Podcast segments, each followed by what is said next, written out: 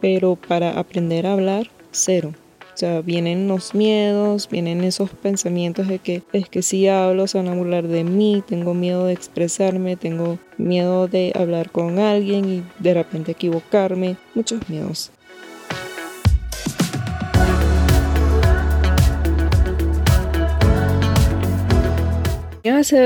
Saludos a todos. Bienvenidos a Surfeando la Ola Podcast. Yo soy Ali, creadora de contenido encargada de promover la cultura coreana mientras represento a mi país, Venezuela. Y en este episodio les estaré hablando sobre el idioma coreano, cómo aprendí por mi propia cuenta y los errores que no debes cometer. Pero antes de empezar, les invito a seguirme en mis redes sociales. Pueden buscarme en Instagram, TikTok, YouTube como Learn with Ali también pueden conseguir los links en la descripción.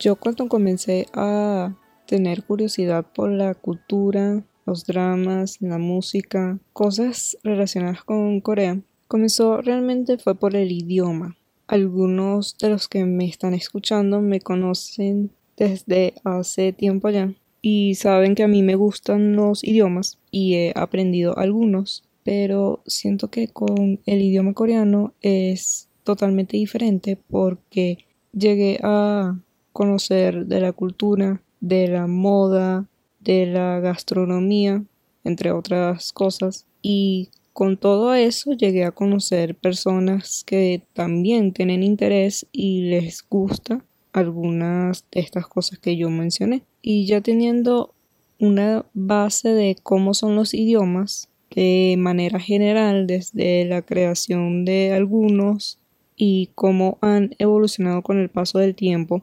Y entre ellos me llamó la atención los idiomas asiáticos. He tratado de aprender algunos, pero se me hizo difícil y no tenía tanto interés, no sentía la curiosidad de saber más y tampoco tenía la motivación para poder seguir aprendiendo. Entonces lo particular de este idioma, el idioma coreano, fue la creación y la historia.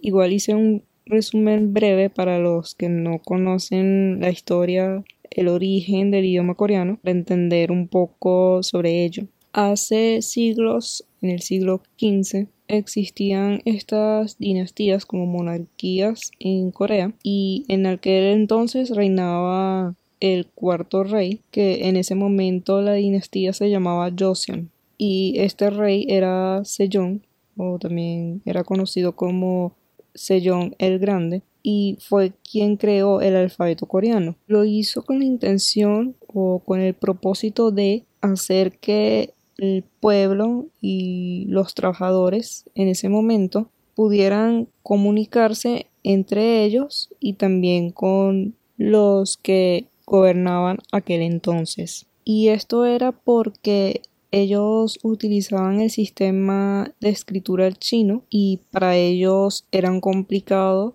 poder aprenderlo, además de que ellos eran trabajadores, eran del pueblo, no tenían tiempo como para sentarse, estudiar o aprender el idioma con estos caracteres chinos. Entonces, en resumen, este rey lo que hizo fue acabar con la analfabetización en ese momento.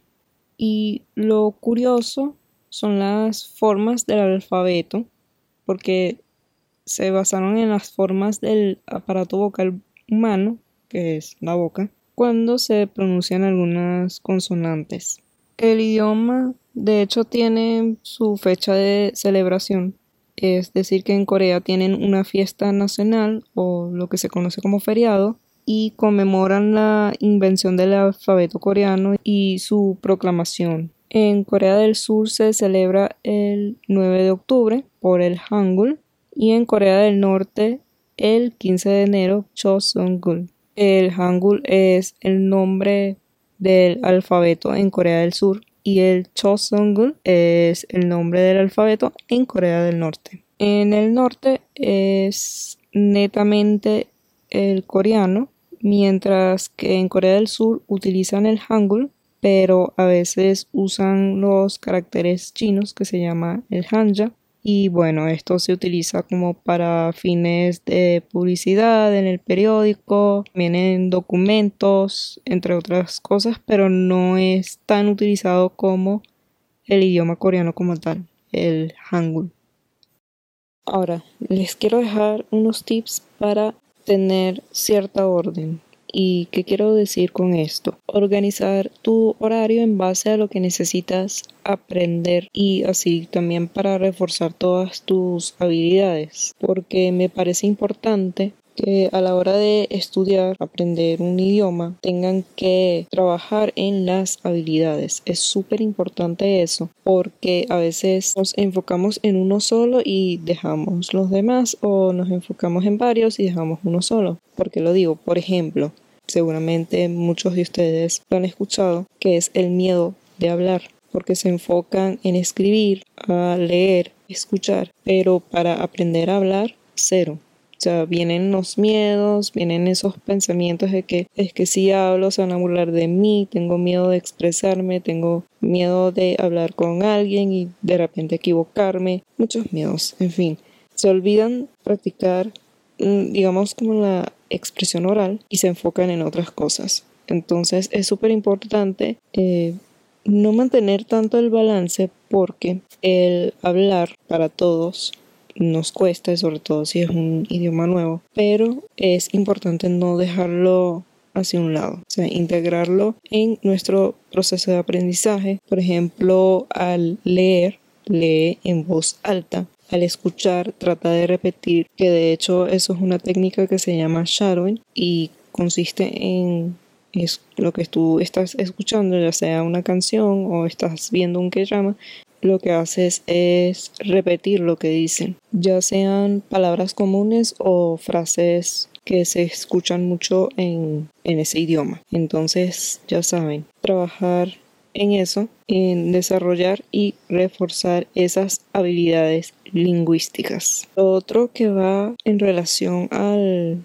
a esto de tener orden, aunque yo diría que no deberías tener un desorden y eso tiene que ver con el ambiente en el que tú estás estudiando en el momento. Por ejemplo, si se trata de estudiar, de estar enfocado, lo recomendable es estar en un sitio tranquilo donde no haya mucho ruido, donde no hayan personas que te interrumpan y que sea un espacio cómodo para ti, para que tú te puedas enfocar y estudiar bien. Porque si, por ejemplo, y esto yo lo hacía, grave error, que yo me sentaba en distintas áreas de la casa, en mi cuarto o en la habitación, sentada o acostada en mi cama, o también en la sala, acostada en el sofá, o sentada en la mesa del comedor. Y lo que me pasaba a mí era que yo procrastinaba, sentía flojera, ya no tenía tantas ganas de estudiar, sino de descansar. Entonces es recomendable tener un espacio en donde tú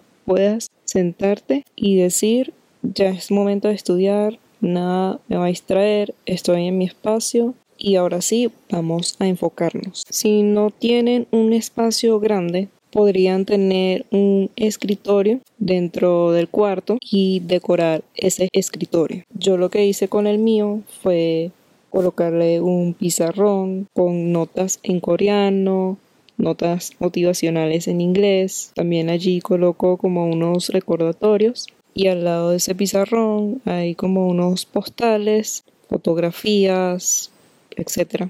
Son cosas de álbumes y merch de BTS.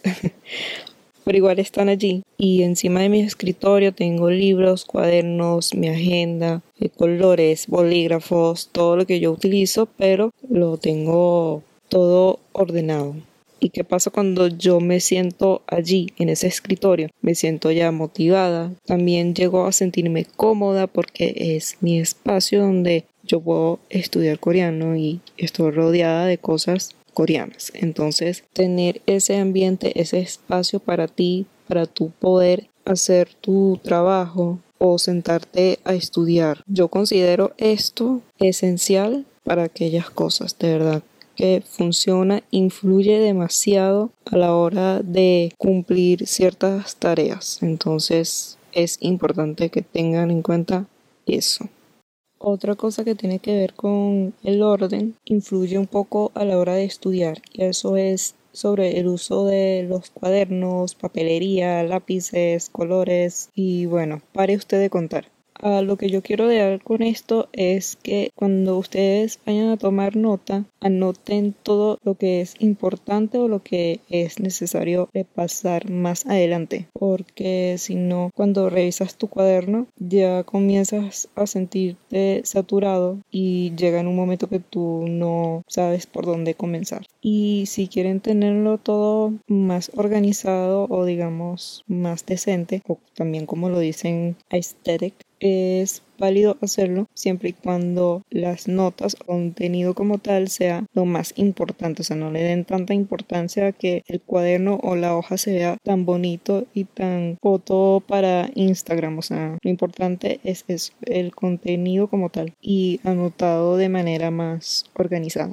Yo pienso que es mejor hacerlo de esa manera y así tienes todas tus ideas, todos los temas más organizados. Ahora, la parte que si no todos, muchos de ustedes están interesados.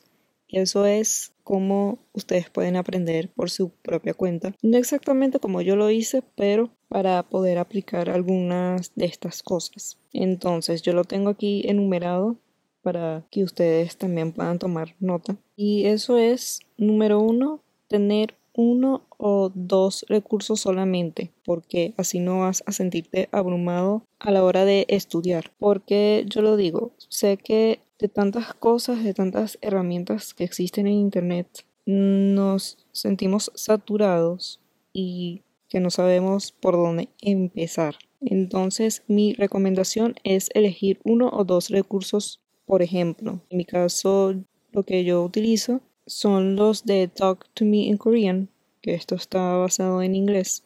Algunos a lo mejor habrán escuchado sobre el nombre, Talk to Me in Korean.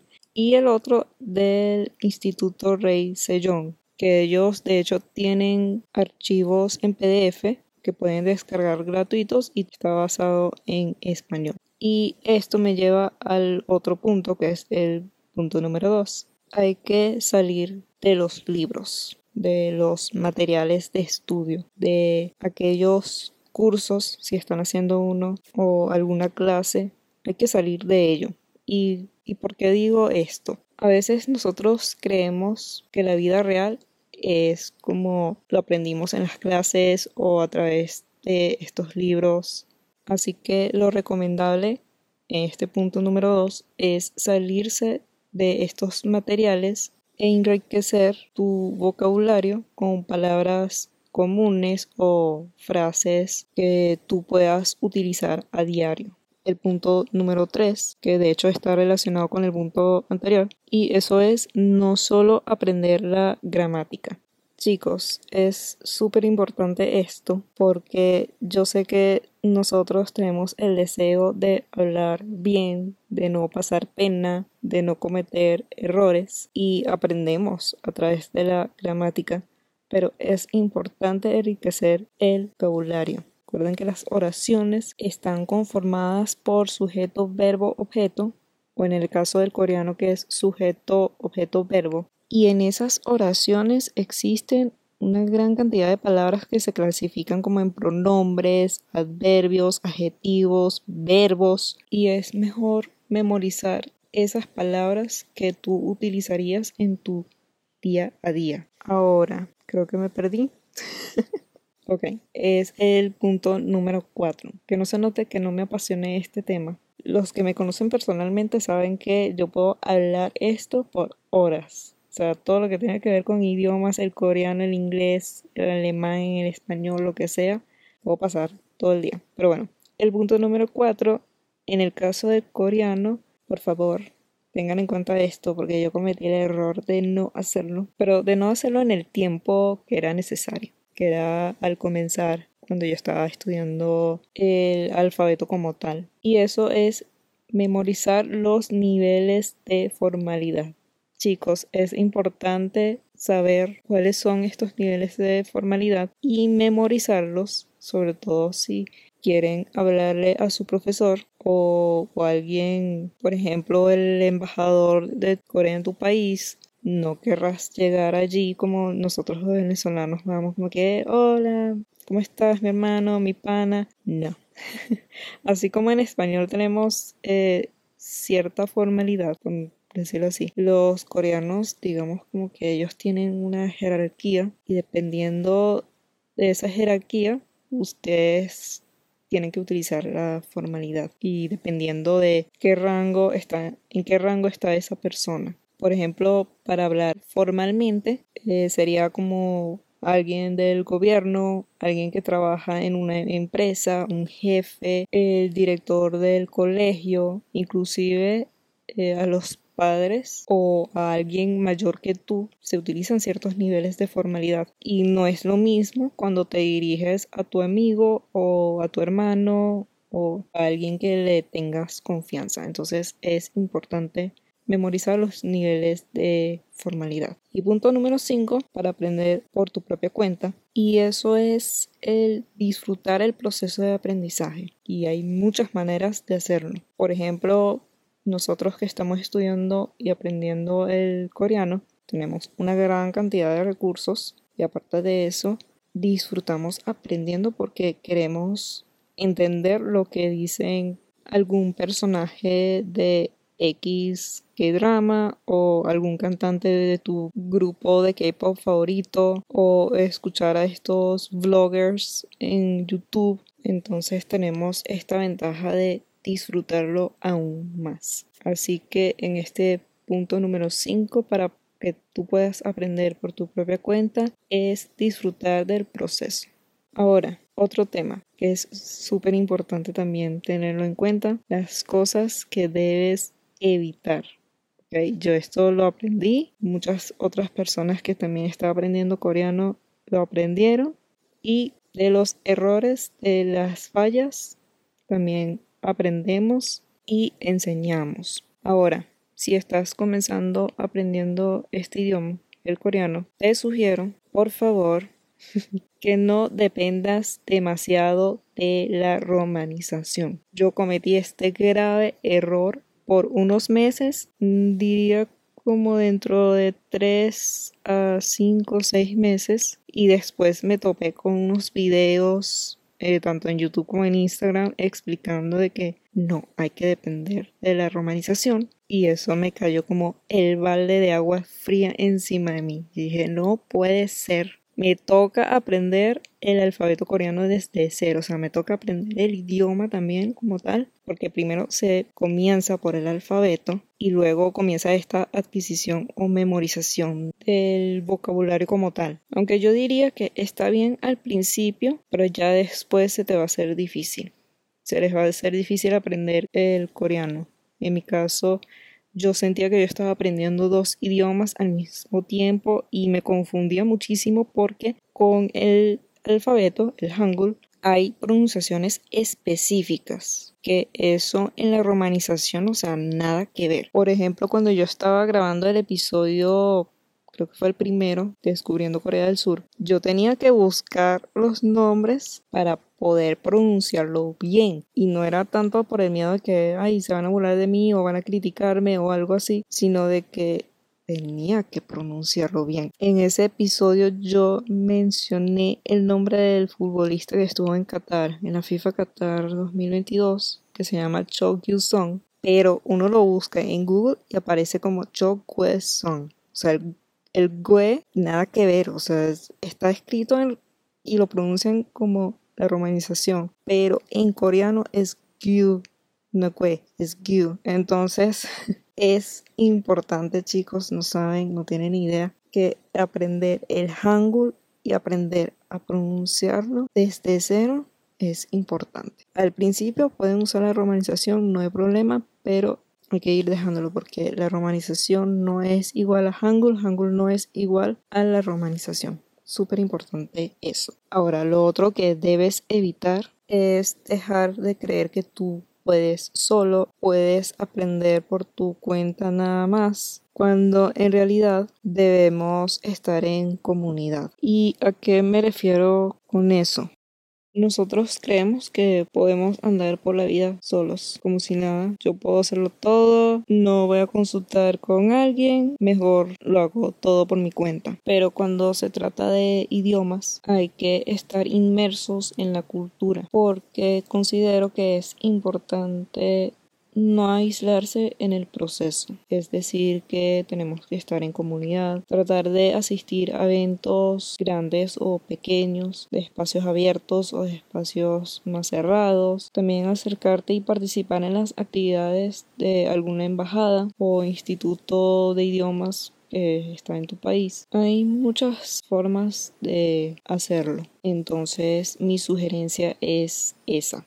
También algo que tiene que ver con eso, cuando ustedes necesitan ayuda, tienen que pedirla, siempre y cuando sea necesario para ustedes. Así sea con el uso de alguna palabra, traducción, para aclarar dudas, porque es mejor hacer eso que tomar las riendas solo sin tener el conocimiento necesario para resolver tus dudas o para realizar alguna actividad, hacer un repaso, escribir, pidan ayuda cuando de verdad lo necesitan y no se queden haciendo las cosas ustedes solos. Ahora para finalizar este episodio les quiero dejar algunos consejos, algunos tips extra para que lo tomen en cuenta y para poder ponerlo en práctica. Les aconsejo desarrollar la disciplina por más que cueste. No todos los días van a sentirse motivados en aprender el idioma, pero sí van a tener la disciplina. ¿Cómo yo hago eso?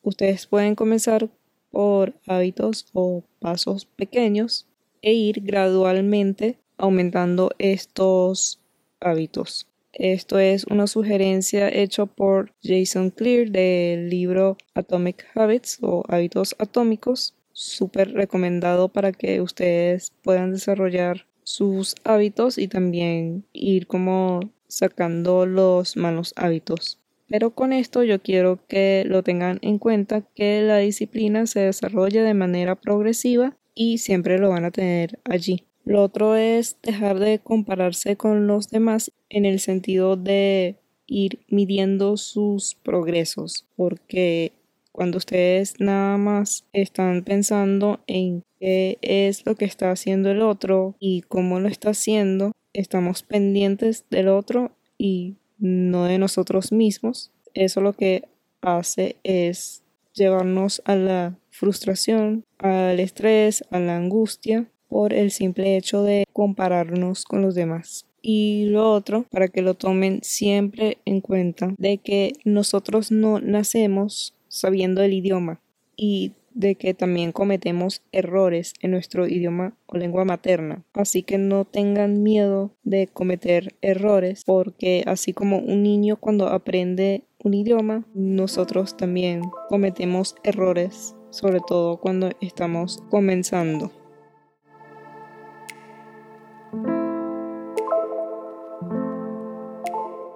Espero que este episodio les haya servido de ayuda. Si quieren dejar su feedback, lo pueden hacer como siempre en mis redes sociales. Pueden hacerlo en Instagram, ahí sí estoy más activa. Y también suelo publicar muchas cosas relacionadas con la cultura, además de el contenido del podcast. Ahora, antes de finalizar, quiero dejarles algunas recomendaciones de un K-drama y de una canción. Durante esta semana vi Our Beloved Summer o en español Aquel Año Nuestro, aunque esto se estrenó a finales del 2021 pero terminó el año pasado.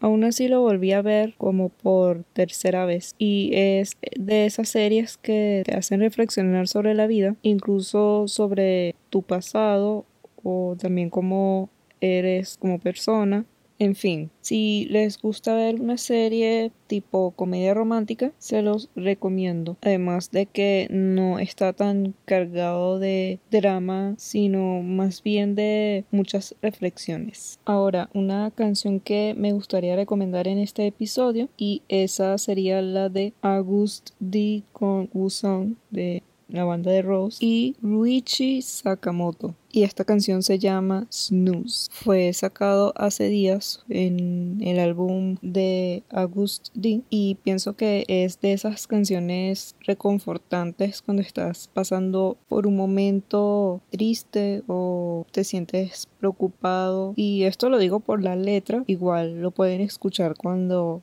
puedan y quieran. Pero sí, La letra tiene ese significado para aquellas personas que están pasando por esos momentos o esas etapas de la vida mientras se sienten solos. Ahora sí chicos, hemos llegado al final de este episodio.